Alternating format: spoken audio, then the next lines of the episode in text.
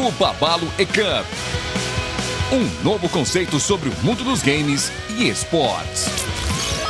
Fala galera, tudo bom? Dori por aqui pra gravar o quê? Pra você ouvir o quê? O episódio comemorativo entrevistando a equipe vencedora da primeira edição da Ubabalo E-Cup, edição de LoL, que aconteceu entre fevereiro e março de 2021.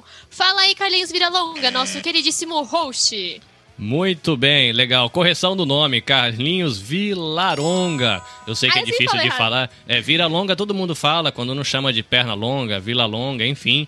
Muito bem, galera. Carlinhos Vilaronga falando aqui da província de Shizuoka, no Japão. Eu sou o fundador da Nabecast Podcasts e Multimídia, que é a minha maneira de empreender aqui no Japão, produzindo conteúdo para a comunidade brasileira, e em especial um carinho aí com a mídia podcast. Eu vivo aqui na província de Shizuoka, pertinho do Monte Fuji, e a Nabecast é parceira da Ubabalo, né? Apoiou aí a primeira edição do campeonato de LoL, que é a galera do BMB, ó, se fica mais legal, não fica? BMB, né? Honrosamente levou a taça. Kaori, você que é da casa, por favor, apresente a equipe campeã. Não estão todos os integrantes aqui, mas apresente a galera, por favor. E estamos hoje aqui então com o nosso queridíssimo Battlezek, Oi, rapaziada. Tudo bom? Sou o top laner aí da, da BMB. Com o Delui, E aí, família, beleza? Aqui é o atirador. o nosso queridíssimo Hart, E aí, rapaziada, boa tarde, bom dia. Seja lá o momento que você esteja ouvindo, eu sou o segundo top da BMP. Deixa o primeiro com o Zek. e então o nosso ilustríssimo coach Dudu. Bom dia, boa tarde, boa noite, muito prazer. Me chamo Eduardo, sou o CEO e coach durante o o campeonato da Ubabalo. Fui eu que administrei a equipe e treinei eles durante o campeonato. Prazer, todo mundo.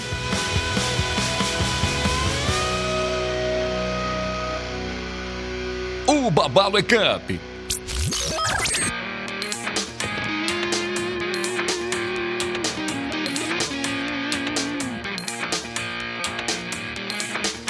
Muito bem. Primeira coisa é que Eduardo é um nome muito lindo. Meu nome é Carlinhos, Carlos Eduardo. Olha que maravilha. Senhor Carlos Eduardo, mas todo mundo conhece por Carlinhos. Então, elogios ao nosso Claro. coach, que você tem um nome muito bonito. Obrigado.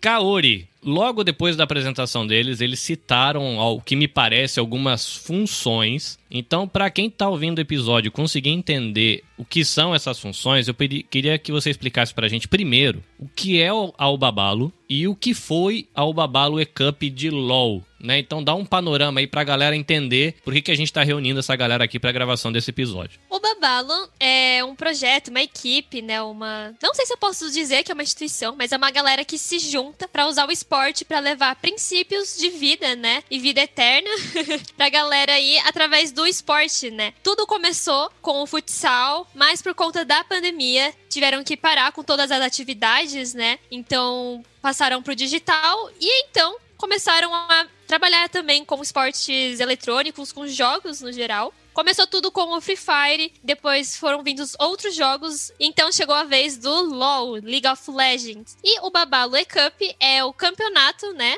A Copa, o Babalo, só que I de internet, né? De digital. Então é o campeonato digital da Ubabalo. Nice. Diz pra gente como é que funciona o campeonato, porque você falou aí de, de uma adaptação de um campeonato de futsal para um, pra um esquema online, e você disse também aí a questão que tem, tá envolvida um pouco mais a questão da espiritualidade, né? Princípios de vida, princípios de vida, vida eterna, que tem a ver com a perspectiva cristã a respeito da espiritualidade. Como é que funciona o, o campeonato? Dependendo muito da modalidade, né? Por exemplo, com Free Fire são rodadas. Do futsal, se não me engano, também são rodadas. No LoL, a gente fez também em formato de rodadas. As equipes. Todas elas tiveram um embate entre elas, todas elas se encontraram duas vezes, cada uma delas, e foi feita uma pontuação. Essa pontuação, ela foi baseada em vitórias, derrotas, empate não tem como ter no League of Legends, né, no LoL, e tem uma pontuação muito especial no campeonato, que é o ponto que você ganha por fazer a missão. Essa missão funciona como? Ela é uma missão muito especial. É, cada equipe tem um capelão, que é uma pessoa responsável, que tem contato direto com a equipe da Ubabalo, que leva uma reflexão baseada num texto bíblico. E se você faz essa missão, essa reflexão, manda pra gente o formulário respondendo direitinho as perguntas. Você ganha o passe para poder participar da rodada. Então, quem não faz a missão não participa da rodada. E ganhar também uns pontos. Já vi muitos times aí não conseguindo subir na tabela por não fazerem a missão, viu, Carlinhos? Quantas pessoas tem numa equipe de LoL, por exemplo? O mínimo que tem uma equipe de LoL é de cinco jogadores, porque na partida cada time tem cinco funções. Então, se você quer fechar um time de LoL, você precisa de no mínimo cinco pessoas. A equipe da BMB, nossa queridíssimo campeão, tem mais pessoas. Eles tinham é, 8 a 9 pessoas inscritas. Teve uma rotação durante o campeonato, né? Então tem como ter reserva também, mas apenas 5 jogam por partida. Entendido essa parte, eu vou chamar o nosso coach aqui, o rapaz com um nome muito legal. Dudu, chega mais. Oi, pode falar. Curiosidade. Quando a gente fala Certo. de futsal, a gente imagina todo mundo lá no campo jogando junto. Já fiquei sabendo que vocês têm integrantes esparramado em tudo quanto é canto desse Brasil. Diz pra gente, por Sim. gentileza, Uhum. o nome da galera toda, já que vocês estão só com parte da equipe aqui na gravação, de onde a galera é, e eu fiquei muito curioso de saber como é que vocês se acharam. Cara, é complicado, porque pra gente resumir, tem muita gente que hoje faz parte da organização, são- tem bastante players, mas pra resumir eu vou falar o pessoal, né, que jogou o Babalo. A gente teve mais ou menos 8 para 9 players. O que, que acontece muito é troca dos players, né? Tipo, a- o nosso time principal, quando começou o titular, era um, e a gente foi campeão com outro elenco. Tipo, foi, teve aquela rotação, teve as mudanças dos jogadores, e aí, tipo, acaba que passa muita gente, né, na equipe. Durante, durante o Babalo jogou, né? O Hart, o Battlecast Zek, que, por exemplo, são os dois tops, o titular e o reserva, né? Pra gente manter. Porque tem dias, é, o que que acontece? A gente tem vários campeonatos durante a semana. O Zek tá inscrito no campeonato X e vai jogar o Babalo no mesmo dia. O Hart entra no Babalo, o Zek vai pro, pro X, entende? Então a gente sempre teve que manter essa. Mas aí, continuando, a gente teve o Delui, que é o nosso ADC, teve o LeBlanc, que também não, tá- não, não pôde participar, é o suporte. Tivemos dois jogadores, que foi o Heffen, na jungle, e o Gibi, que ele teve que tampar o buraco ali rápido, porque ele também é um dono da BMB. Ele junto comigo, são, nós dois somos os dois donos, e aí ele joga jungle e falou, cara, a gente precisa de um jogador rápido, e a gente costuma fazer uma peneira, ele falou, eu entro, tampa esse buraco, e a gente vai pra cima, e foi dessa, dessa maneira que a gente jogou. Mas, pra resumir, na equipe hoje a gente conta com 20 players, dois coaches e mais ou menos umas quatro pessoas da staff, onde são o pessoal que corre atrás de campeonato, o pessoal que corre atrás de, da peneira, que me ajuda na análise, tem o outro sócio, que é a parte administrativa, e tem também o controlador das penalidades e das faltas. a gente tem uma pessoa que trabalha ali só carteirando o pessoal. Só carteirando. Faltou hoje? Toma. Não entregou atividade? Toma. Faltou na partida? Toma. Né? As advertências ali dessa maneira. Então, basicamente, resumidamente, é, é mais ou menos assim que a BMB funciona hoje, desse jeito que ele trabalhou na, na- no campeonato. Olha, uma coisa que eu não sabia e você me corrige se eu tiver errado. Então a Black Machine Bulls, ela é mais do que uma galera que se reuniu pra, pra o Babale Cup. Ele é, um- é uma, Sim, uma galera que veio de antes. É, quanto tempo tem de, de caminhada aí o BMB? Vamos lá. A BMB tem duas vidas, cara. A gente sempre fala isso. Para explicar pro pessoal, existe assim. Vamos, vamos usar a analogia que eu, eu fui ex-atleta de futebol. Então já junta com futsal que todo mundo já entende, certo? Eu vim com o princípio, né, de jogador e tudo mais, e eu juntei uma galera que era amigos. Aqui na minha cidade, Cuiabá, Mato Grosso, capital do Mato Grosso, né? Centro-Oeste, aqui no Brasil. A gente juntou uma galera e aqui não tinha muitas equipes, né? Tipo, não tem uma grande equipe, nada do tipo, e a gente jogava aqui dentro da nossa região. Então a gente separa o cenário de LoL hoje, igual é no futebol. A galera que se junta no domingo, no sábado, na quarta-feira à noite, depois do futebol da televisão, joga uma pelada, joga um futebolzinho ali e vai todo mundo para casa. Era esse o nosso princípio. A gente se juntava depois do, do na época, faculdade ou da escola, também veio o tempo do, do, do, trabalho, a gente se juntava depois e começamos a jogar. E começamos a ficar bom. A gente começou a estudar ali, né? Como, como se jogar melhor. Então a gente vai para o próximo passo que seria assim: a gente tem o amador que a gente separa em dois lados. O amador, que são uma equipe de amigos, e o amador organização, onde você começa a ganhar dinheiro com aquilo. Você consegue tirar recursos. Um exemplo, ao Babala a gente ganhou uma premiação. Então a gente passa de um time de amigos para um time amador, que se chama organização hoje em dia. A gente se define como uma organização. Temos bastante players, bastante gente trabalhando, tem pessoas que recebem para isso. A gente tem que tirar um dinheiro do caixa para pagar um campeonato, tirar um recurso. Então vira uma organização. E esse foi o pensamento nosso lá no princípio. A gente se inscreveu no primeiro campeonato e a gente foi campeão. A gente falou: olha, a gente é bom nisso. vamos, vamos caminhar? Vamos a gente juntou esses. É, foi os cinco fundadores. Vamos se dizer, a tábua redonda, os cinco players. Aí as lan houses, o pessoal aqui, começamos a jogar, e nas lan houses e começamos a bater em todo mundo. no bairro, fomos pra a, a, cidade, tipo São Paulo ali, para ficar legal, né? Tipo Santo André, Mauá, aí tem a Grande São Paulo, tem aqui também. Então a gente ia para as outras regiões jogar com a galera, batendo o pessoal lá e ganhar. E aí até que o princípio onde eu participei de uma peneira de uma equipe, é, grande aqui no Brasil e consegui contato com a galera do cenário e consegui, comecei a estudar o cenário mais, vamos dizer assim, profissional. E aí foi nessa parte onde a gente montou a, game, a primeira game house aqui de Cuiabá e montamos a primeira equipe para começar a disputar e fomentar o cenário daqui, certo? Tipo, a gente começou a levar nossos computadores para é, eventos, tipo nerds, eventos de anime, para fazer uma peneira, a gente pegava prodígios, trabalhava ele, é, chamava esse pessoal para poder jogar, fomentava, tipo, oh, a gente vai fazer um campeonato aqui, a gente conseguiu patrocinadores, a gente dá a premiação para vocês, para fomentar mesmo aqui. E aí a gente teve parceria com grandes lugares aqui, com gráficas, com design gráfico, tudo que se juntava meio para a computação a gente conseguia, né? Os eventos nerds e tudo mais. Até que veio a pandemia. Então, aí morreu o projeto. A gente fazia mais ou menos uns 11 eventos por ano. A BMB fazia uns 11 eventos ali por ano. E a gente, vamos dizer assim, ali morreu a BMB presencial. Tivemos que fechar a Game House, ah, o pessoal que a gente, tipo, a gente tirava do nosso bolso para bancar energia, computador, é, peças novas, internet, eles se desbandaram e ficou só os dois guerreiros, ponta de lança ali, que foi eu e o Gibi. E aí a gente sempre foi os dois que mais correu atrás dos patrocinadores e tudo mais, então ficou só a gente e os outros três, infelizmente, saiu. Aí foi até que um dia eu estava bem à toa, naquele dia de insônia, né? De noite, começo da pandemia, todo mundo doido. Eu falei, por que, que eu não coloco esse negócio online, velho? Aí eu tinha um projeto eh, mais ou menos montado de patrocinadores e saí jogando nas ligas amadoras. Até que um cara me respondeu. Hoje a gente está participando dessa linha ainda. E ele falou assim: é, mostra aí o projeto, quanto tempo vocês trabalham? Não tinha nenhum jogador, não tinha mais contato com ninguém, tava sozinho. Eu falei assim, cara, eu tenho tantos jogadores, eu tenho isso, tenho isso, tenho aquilo, tenho aquilo. O cara, caramba, velho, gostei. Amanhã vocês têm um jogo. Demorou? Teste. Vamos ver. Aí eu falei assim, meu Deus.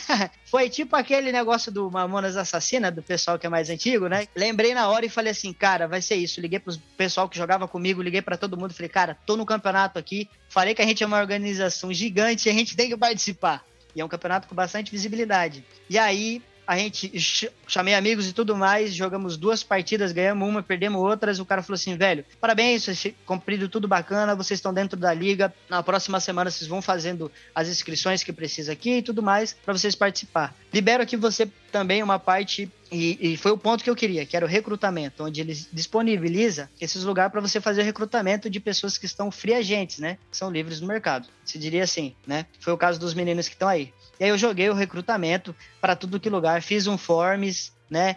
Bem meia boca, rapidão, joguei para tudo que é lugar, tendo bastante lugares que tem divulgações, que o pessoal divulga live e tudo mais, saí jogando. Equipe de LoL, vem fazer sua peneira e tudo mais no forms. E aí, cara, eu me surpreendi, veio 300 300 pessoas atrás. E eu não tinha nada. Eu só eu, era eu sozinho. Nem o Gibi tava ciente disso. Eu tava fazendo tudo sozinho durante a pandemia, né? E aí eu sentei para ler a primeira. Era o caso do Battlecast Zek, cara. Ele foi o primeiro questionário que eu li e o primeiro que eu aprovei, tá ligado? Foi o primeiro player que eu olhei e eu falei assim, mano, eu preciso de um player. Esse menino aqui, ele é muito louco. ele bate com a cara do que eu preciso, porque ele vai aceitar, porque ele jogava com um campeão só, que era o Zek, que é um campeão que joga em outra é, role, né? Que se chama, em outra posição. E ele jogava com esse boneco lá no top e batia em todo mundo. Eu falei, esse cara é louco. Chamei ele pra equipe. E ele aceitou e ele foi o primeiro jogador. E, tipo, ele chegou lá para se apresentar. Eu falei assim: ó, é, tem uma peneira na sexta-feira. Isso era na, na quarta-feira. Sexta-feira, você pode aparecer? Pode. Eu falei, eu vou fazer isso. Tipo, meio que foi improvisado ali na hora. Chamei todo mundo para fazer. Selecionei 20 pessoas para fazer a, a primeira peneira numa sexta-feira. E daí começou. Selecionei os cinco, depois mais cinco, e aí foi, fomos entrando nos campeonatos. Apanhamos muito, porque eram cinco pessoas desconhecidas totalmente. O Zeca é de São Paulo, aí eu tenho um jogador que é da Bahia, tem outro que é do Sul, eu sou de Cuiabá, tem outro que era de Santarém, no Pará. O Lui, ele é no Rio de Janeiro. Então, cara, isso foi um negócio doido. Tipo, tava todo mundo na pandemia, ninguém fazendo nada. Eu achei um monte de doido também, um monte de pessoas que não estavam fazendo nada e queria jogar LOL. E a gente montou a nossa equipe. Cara, apanhamos bastante. Nosso primeiro campeonato a gente saiu 1-9, perdemos nove partidas e ganhamos uma, tomamos um atropelo. E foi daí que ela virou a cabeça, velho. Foi tipo assim: saímos do campeonato, nós, meu Deus, o que que aconteceu? Brigas, tudo mais. Sentamos para conversar, fiz a segunda peneira. Falei, vamos entrar no outro campeonato. E no próximo campeonato a gente já foi campeão. Foi assim, rápido, prático, não sei como aconteceu, foi naturalmente. Eu achei pessoas muito especiais ali que, tipo, queriam fazer acontecer. Queriam fazer o negócio acontecer. E foi graças a eles que a gente conseguiu fazer. Tipo, tem o meu esforço, tem o esforço do GB, tem o esforço dos coaches que a gente sempre consegue, mas sem o player, que ele é um esforço, ele a, a equipe não vira. Então foi basicamente foi isso, cara. A gente achou as pessoas certas na hora certa e que queria fazer as coisas acontecer.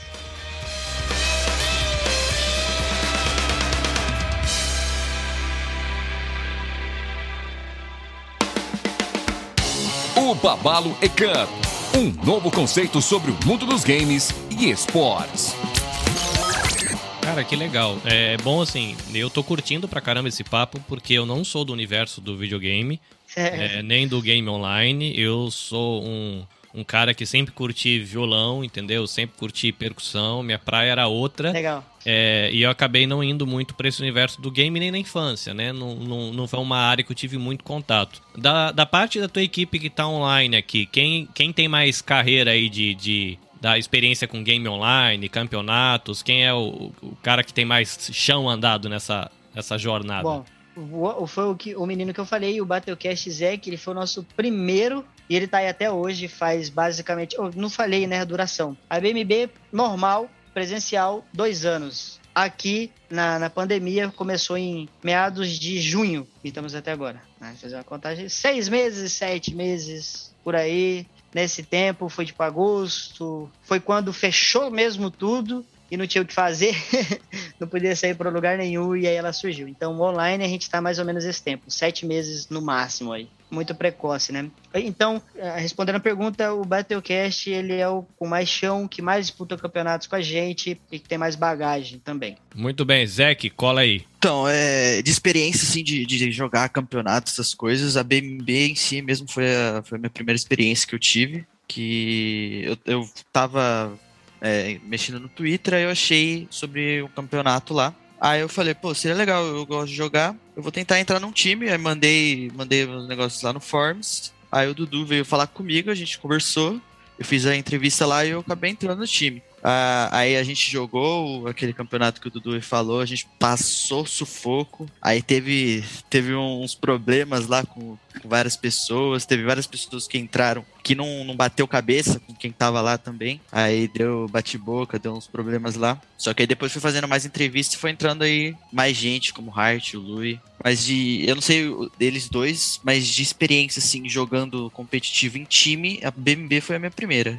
Cara, mas dá- traz um cenário pra gente. Porque, por exemplo, eu que não sou dessa, dessa, dessa área do game online, é, a gente olha de fora, dá a sensação de que é um bando de moleque jogando Super Mario. E o Dudu tava falando de uma coisa aí que não parece um negócio tão desorganizado assim. Como é esse cenário de game, game online no Brasil, por exemplo? Vocês falaram de game house, falaram de campeonato regional, batalha nacional e uns esquemas. Tem como você trazer um pouco É. dessa, ou, ou ou qualquer um dos membros que quiser desenhar isso? Porque pra gente que não conhece, é um universo completamente gigantesco que a gente não faz ideia que existe, né? Quem tá de fora, né? Onde vocês se encontram, onde tem evento. Vamos lá. Hoje no Brasil, e o mundo também, na questão do LoL, ele mudou bastante porque chegou o modo franquia. Antes a gente tinha um brasileirão, era um futebol. Um time saía do nada, isso era espetacular. Um time saía do nada, uma pessoa investia, pegava cinco caboclo com um coach, ia subindo as fases, né? Tipo, vamos se dizer, no Campeonato Brasileiro de Futebol, a gente tem a série de acesso, que vem o estadual, depois vem a série D, série C, B, A. Ali é o mundo, o A, todo mundo quer estar tá no A, certo? Então tem aquela escalada. No, no LoL também era assim. Tinha a fase de acessos regionais. Aí você ia para um Qualify, que era o Brasil inteiro disputando essa vaga. E o pessoal que passava do Qualify ia para as classificatórias disputando com o pessoal que estava no circuito desafiante, que é o pessoal um pouco nível acima, que seria a Série B aqui do futebol nosso nacional. É o, é o LoL, seria a Série B. E ali você disputava com essas pessoas, era duas vagas, quatro vagas, não me lembro, para subir esse acesso. Então o que, que aconteceu? O pessoal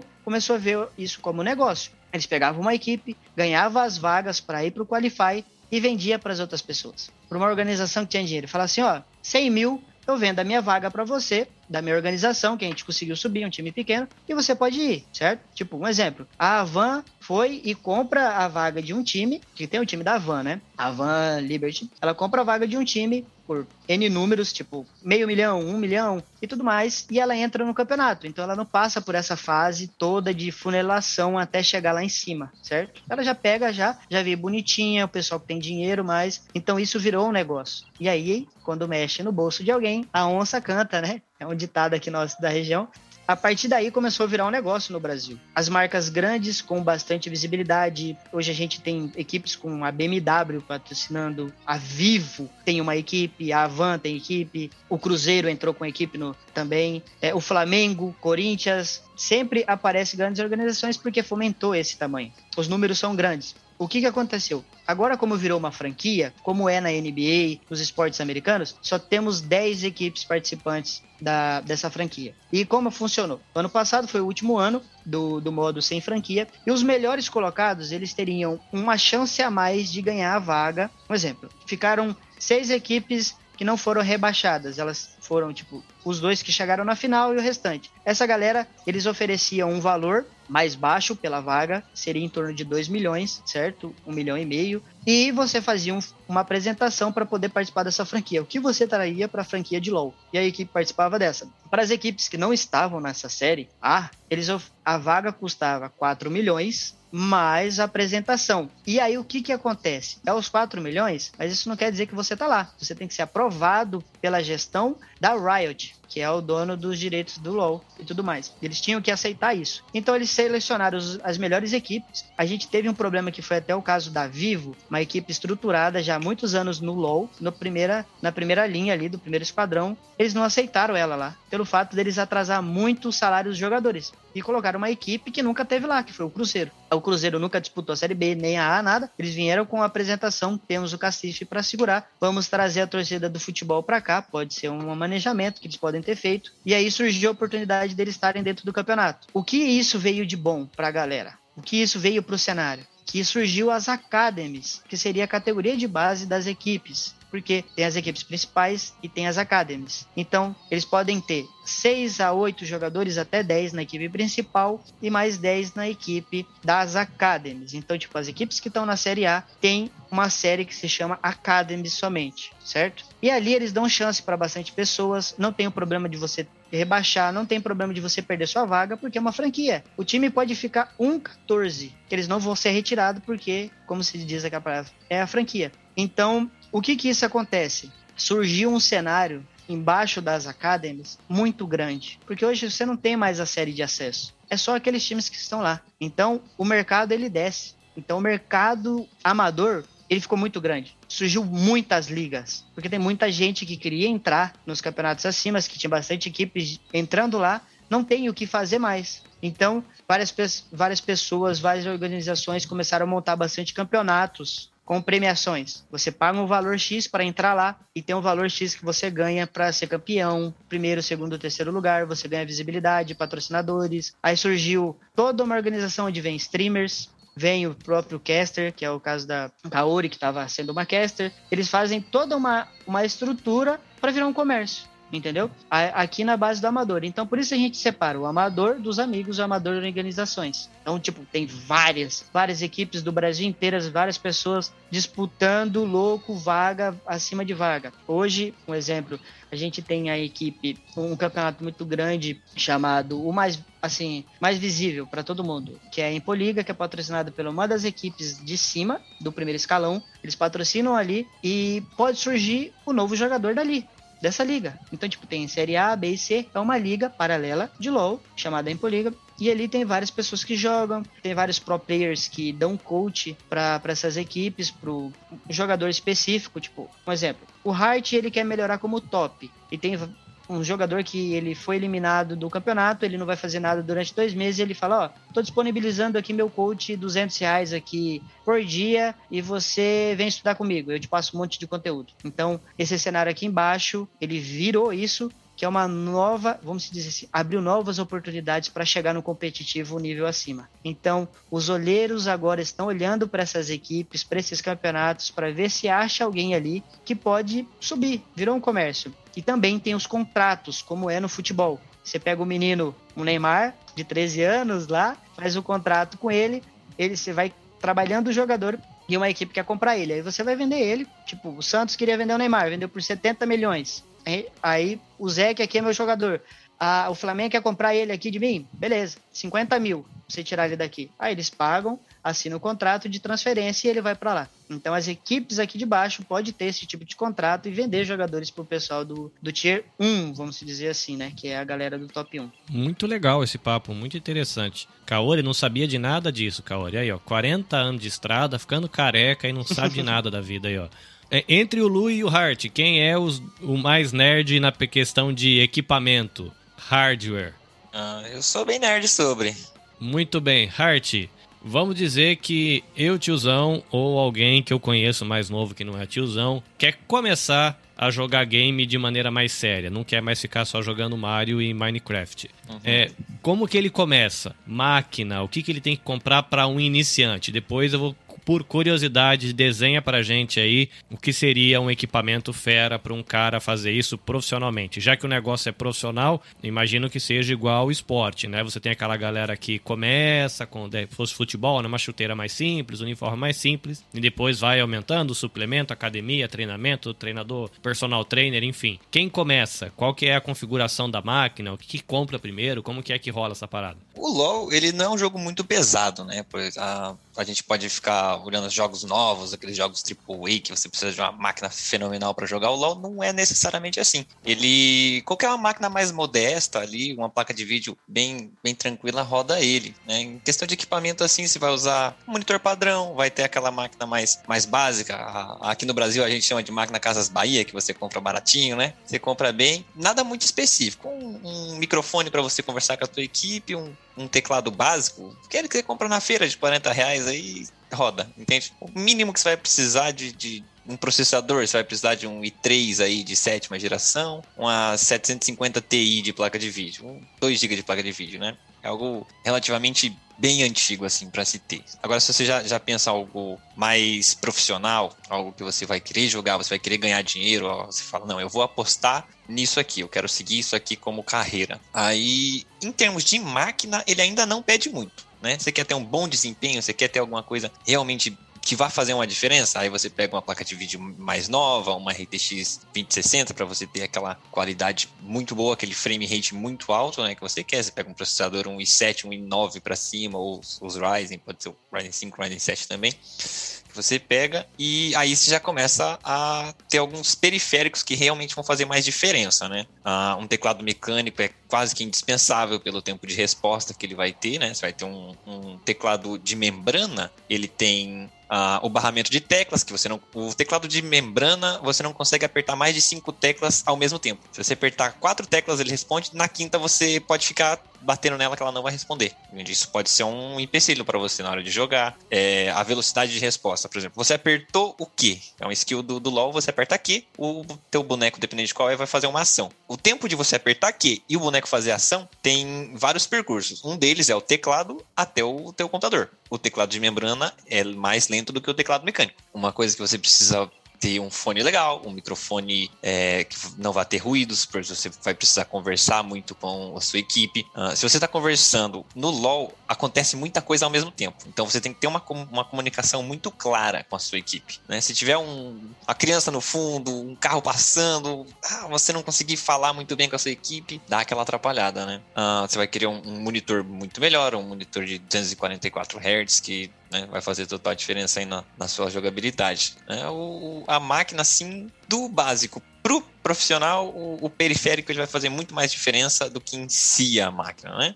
O melhor. Em termos de, de grana, assim, de investimento para essa configuração inicial que você falou, seria investimento de mais ou menos quanto para alguém que quiser, de repente, do nada, falar assim, eu, nem, eu quero ter uma máquina muito lixo aqui, eu quero pegar uma mais ou menos para começar a brincar sério. Quanto seria o gasto para o cara ter uma máquina com todos esses periféricos, uma máquina animal, assim, para o cara sentar e tirar foto para colocar nas redes sociais, todo mundo falar, caraca, eu queria ter um workstation desse. Ou um game station desse, né? A vida de gamer no Brasil é um negocinho complicado. Antigamente o hobby era dois reais na, na Lan House, agora tá ficando muito mais caro. Um cara que quer comprar um PC básico, ele vai achar uh, no Mercado Livre ou qualquer coisa assim, né, uma coisa mais usada, setup completo com mouse, teclado, monitor, o gabinete e tudo mais, mil e meio, mil, mil e meio, né? Então de mil e quinhentos reais ele consegue um, algo decente assim para se jogar. Agora o cara que quer uma mais profissional em termos assim, eu vou usar o meu de base. Eu tenho em torno de cinco mil reais na minha mesa. Né, que não é o perfeito ainda, né? O, tipo assim, o meu computador ele não deixa nada a desejar pro LoL em si. Ele não deixa nada a desejar. Eu tenho o, o frame rate que eu quiser, eu tenho né, o controle que eu quiser, meus periféricos são muito bons, meu teclado é o mecânico, é o famoso né? Tá todo mundo ouvindo. Eu tenho dois monitores para fazer tudo, em torno de 4 a 5 mil reais o cara vai ter que gastar. Deluz, tá quietinho aí, escondido. Opa. Cara, diz uma coisa para mim, que idade você tem? Curiosidade. Cara, então, é, eu tenho 17 anos, eu sou bem novo. Pelo 17 anos, Rio de Janeiro? Não? Carioca, carioca, Rio de Janeiro. É, só, pra saber que tu tem uns amigos cariocas aqui no, no Japão, aí você facinho pegar pelo S. Você aproveitar que você é novo, foi bem a faixa de idade que eu ia fazer a pergunta, porque eu tinha imaginado que você seria. Aliás, é, qual é a faixa da idade da galera que tá aí no BMB? Eu vi que tem um pessoal parece ser um pouquinho mais velho, um pouco mais novo. Você tem ideia da idade da galera? Cara, tem uma galera mais velha, mas tem sim uma galera mais nova botaria uma faixa, uma faixa etária, cara, é porque assim, não tem, vamos dizer, é, de cinco pessoas, uma tem 16, 17, 18, 19, 20. Não tem, tipo, é, tem umas quatro pessoas com 19, umas três com 25, e, e assim, entendeu? Tipo, variando. Não tem um número certo. Massa. Quanto tempo você tem de, de gamer? Cara, então, eu jogo videogame, computador, essas coisas, sempre gostei muito, tipo, desde pequeno. Não que eu não, não seja velho, tipo, não que eu não tenha muita experiência, mas desde que eu nasci, assim, eu posso dizer que fui criado com jogos.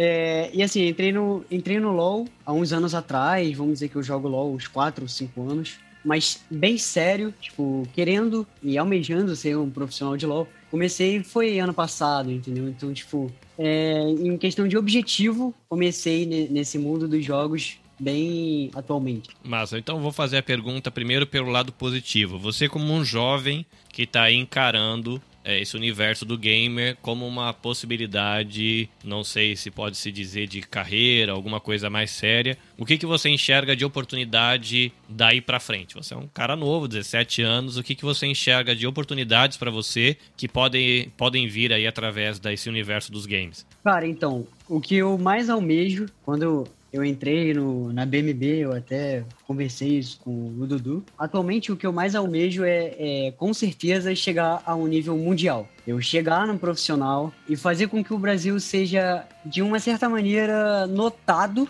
Notado, eu digo bem, é, mundialmente falando. As pessoas vejam o Brasil, vejam o cenário do Brasil e falam assim: nossa, lá realmente tem jogadores bons. Esse é o, o que eu mais almejo. E por eu ser muito novo, é, eu tenho muitas oportunidades. Se eu conseguir aproveitar, se eu ter a, cabeça no lugar, tenho certeza que oportunidades vão vir. A oportunidade é o que mais aparece na vida. E o que a gente precisa fazer é aproveitar. Muito bem. Se você conseguir aproveitar, tiver a cabeça no lugar. Então agora eu vou pegar pelo lado ruim da coisa. Você como um cara jovem que falou que já joga game há um tempo, desde que tinha, sei lá, 11, 12 anos, já jogava bastante. Quais os perigos que você enxerga nesse universo quando você não tem muita cabeça? O que, que você acha que pode dar errado pelo caminho, seja do ponto de vista saúde emocional, relação com amigos e família, grana, não sei. O que, que, o que te passa na cabeça quando você pensa assim, em o que, que pode ser ruim pra um guri que não tem cabeça e se mete numa parada dessa do universo dos games? Cara, então, eu conheço algumas pessoas que, por exemplo, por não ter muita cabeça, gastaram muita grana no jogo e depois simplesmente pegaram a conta dele do jogo e tipo, não usa, não joga mais, porque simplesmente cansou do jogo ou porque precisou largar do jogo por questões tipo mentais, porque tipo, não, querendo ou não, você jogar o jogo todo dia, as pessoas é, geralmente não gostam de perder. Ninguém gosta de perder. Perder não é bom. É, e isso acaba, a pessoa acaba se estressando. Aí eu conheço gente que tipo, acaba quebrando tipo, o computador. Teve gente que responde mal, as pessoas em volta mal, começa. Entende? Tipo, se exclui no geral. É, isso pode acabar afetando mais ainda mentalmente a pessoa. Muito interessante. É, é legal. É legal a perspectiva, assim, de ouvir você como um cara novo, porque é diferente chamar um cara de 50 anos para dar opinião. Mas quando é o próprio jovem que joga, ele vê o lado positivo e tem essa percepção do que pode ser negativo, acho que isso é, é muito massa.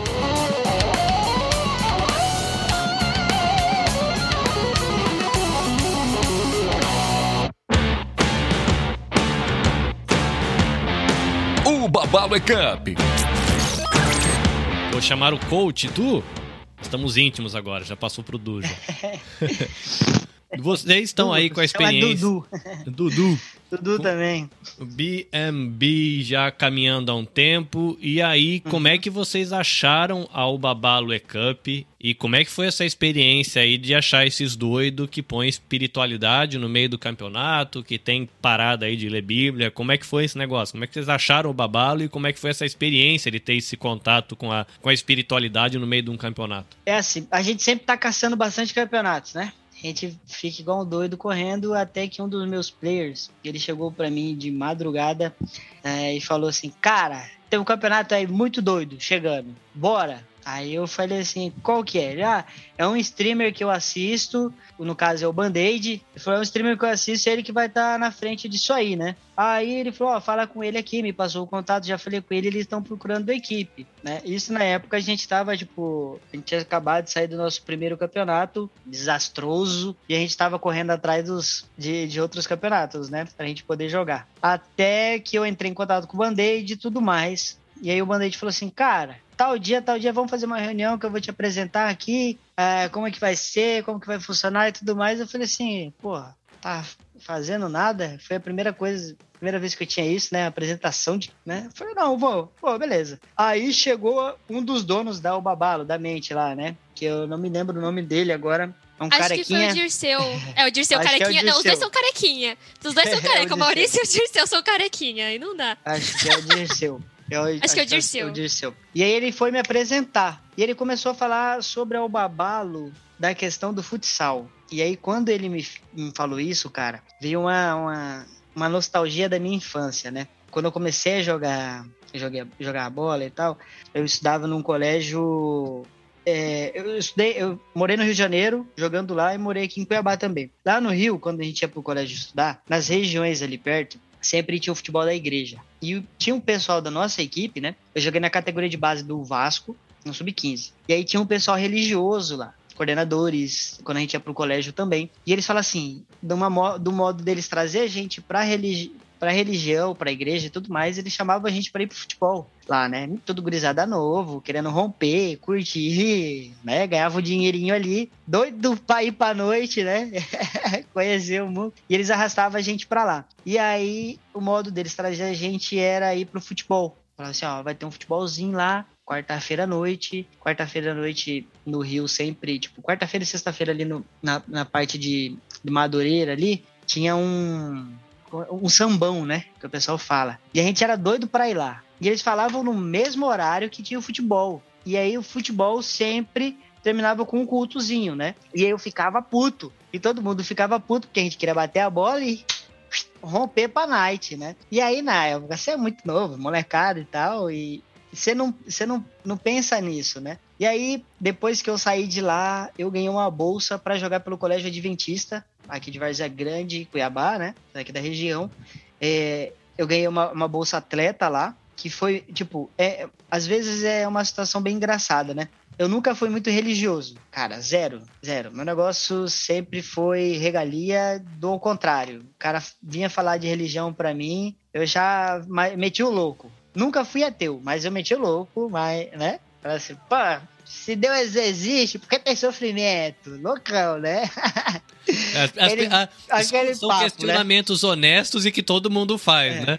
Por que o pessoal passa fome na África se tem Deus, cara? Né? Sempre aquele questionamento de quem tá nessa nessa parte da, da vida, né? Se a gente não sabe mesmo a essência do que vem pela espiritualidade, né? Até hoje ainda sou muito cético, mas mudou muito minha cabeça as experiências que eu tive, cara. Depois que eu entrei para esse colégio adventista, nunca fui de estudar porque eu pensei que a minha carreira ia ser jogar bola. Então eu falei, vou estudar para quê, irmão? Eu vou jogar bola, vou ter meu carro, minha mansão, tô nem aí para isso. Só que eu sempre amei história, né? Eu amava história, apaixonado pela Grécia, Roma, e até que um dia um professor meu falou assim, cara, você adora Roma e você adora todas essas coisas, por que você não senta e estuda a situação de Jesus, mano? Pra tu ver. Ele falou bem assim, bem gíria comigo, né? E eu falava, o nome dele era Antônio, né? Tony, a gente chamava de Tony, e ele, no caso, também era carequinha, né? E foi essa ligação que eu tive com o Disseu, cara. Eu falava assim, pô, Zé Careca Neto, qual que é essa situação? Passa pra nós. Vê?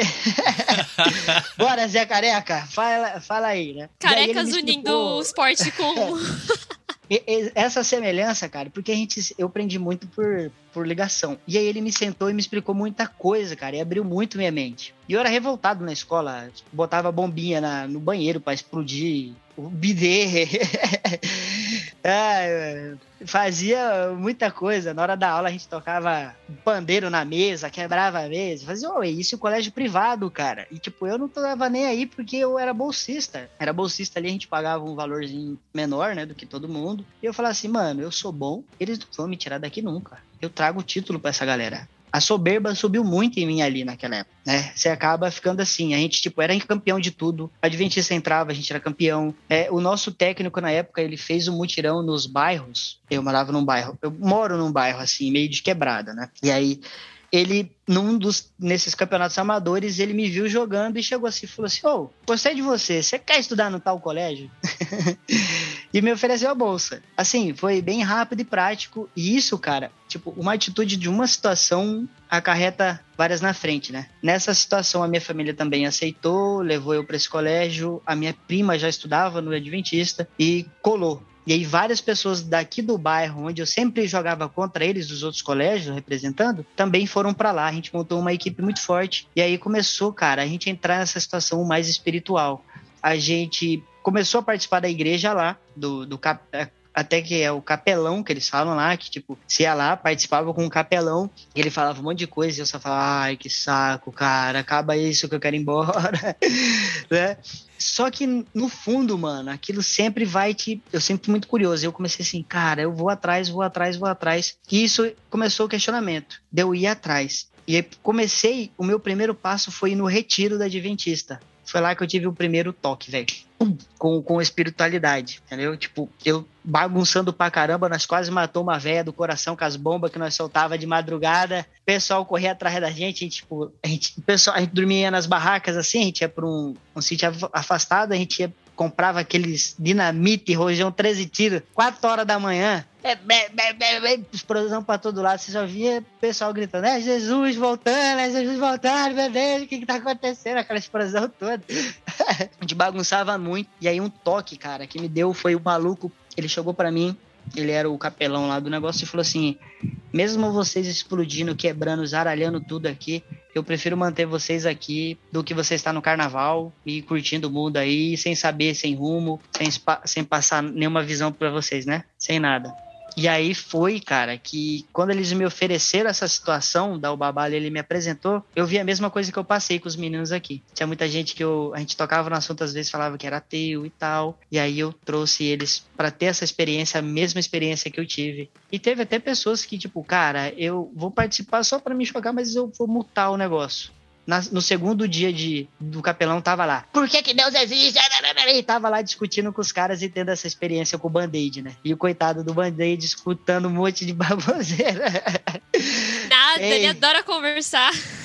Tinha um dos nossos jogadores que ele é da Ubanda, sabe? É lá do, da Bahia. E ele falava dos bichos doidos dele lá e tal, e o Band-Aid mó, sem querer ofender ele. E o meu bicho aqui tranca a rua.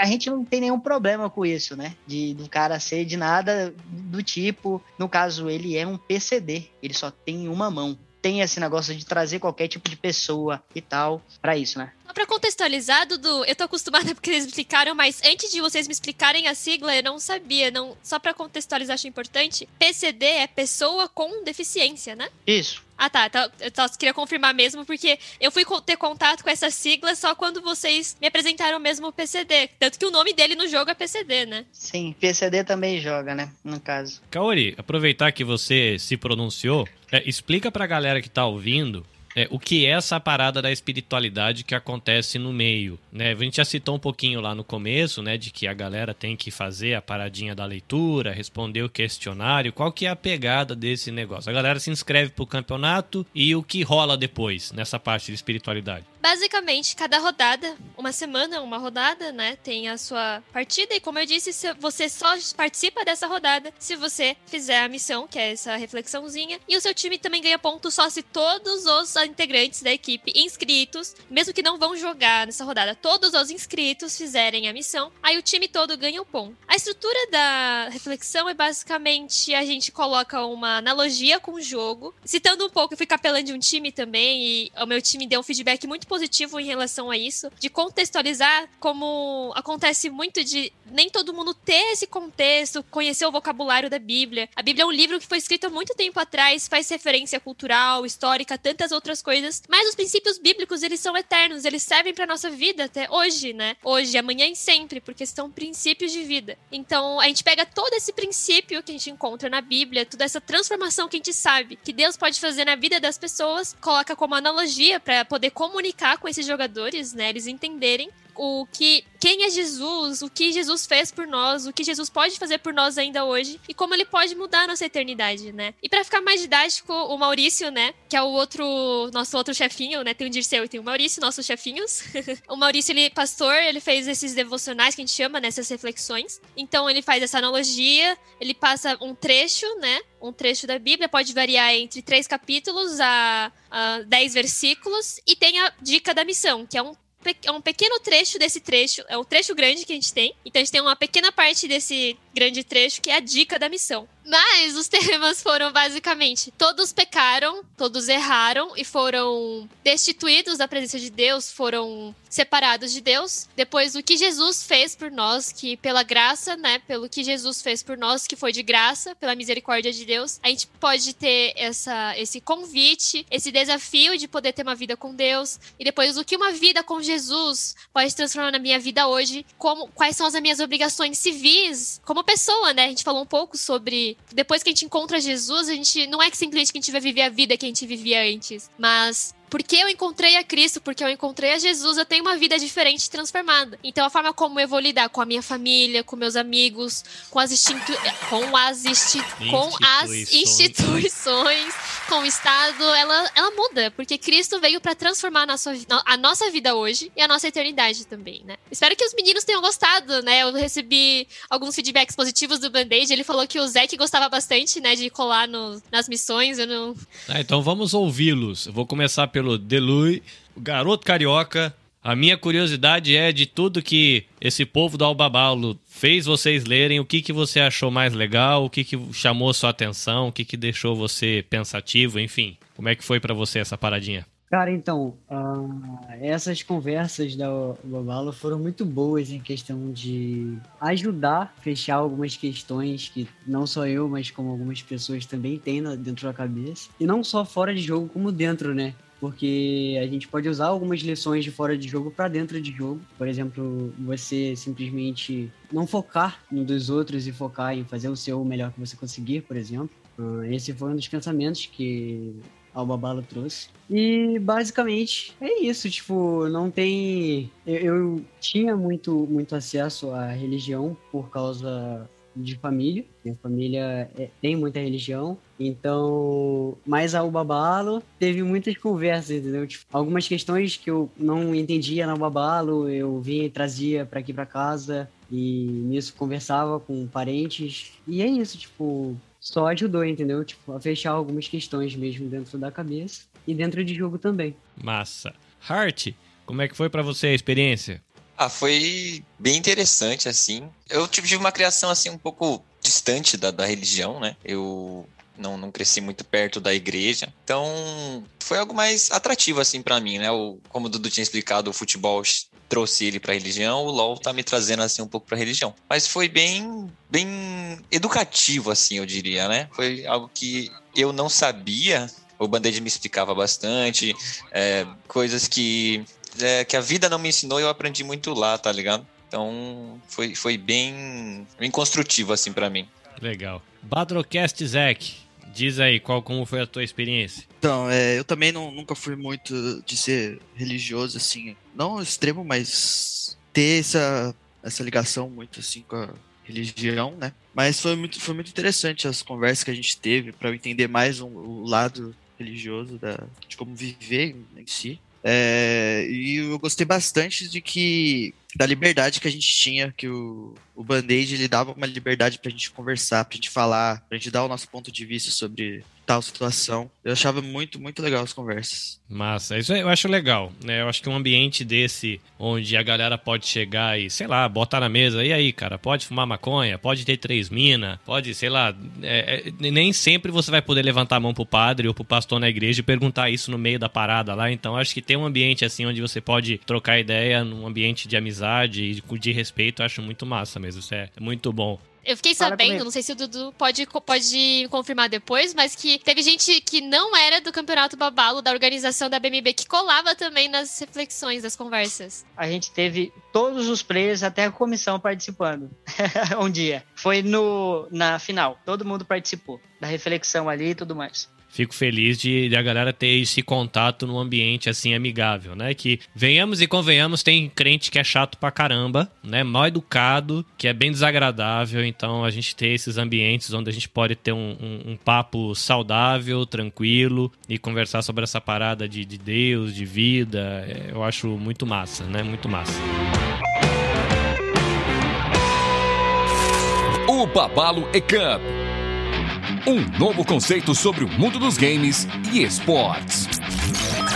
Muito bem. Dudu, quem quiser saber mais sobre a sua equipe, acompanhar o que vocês fazem, streaming, uhum. ou de repente chorar aí e falar, mas eu queria muito fazer de conta e fazer uma seleção, como é que funciona a parada? Onde a galera acha vocês? Cara, a gente tem a página no Twitter e no Instagram também, né? No Instagram é só procurar lá Black Machine Bulls e no e no Twitter é também a mesma coisa, mas a hashtag nossa é BullsBMB. Lá você encontra tudo. Nice. Kaori, quem quiser encontrar ao Babalo, onde acha o Babalo? A Obabalo, a gente está presente em algumas redes sociais, o Instagram, arroba Ecup. Também estamos presentes no YouTube, que é onde a gente faz as transmissões. Começamos a fazer as transmissões, né? No YouTube você procura por o Babalo Cup, sem o E, é só o Babalo Cup. E na Twitch a gente é o Babalo Ecup. Qualquer dúvida aí, você manda mensagem pro Carlinhos ou então pro Dudu, aí eles te passam também que eles sabem.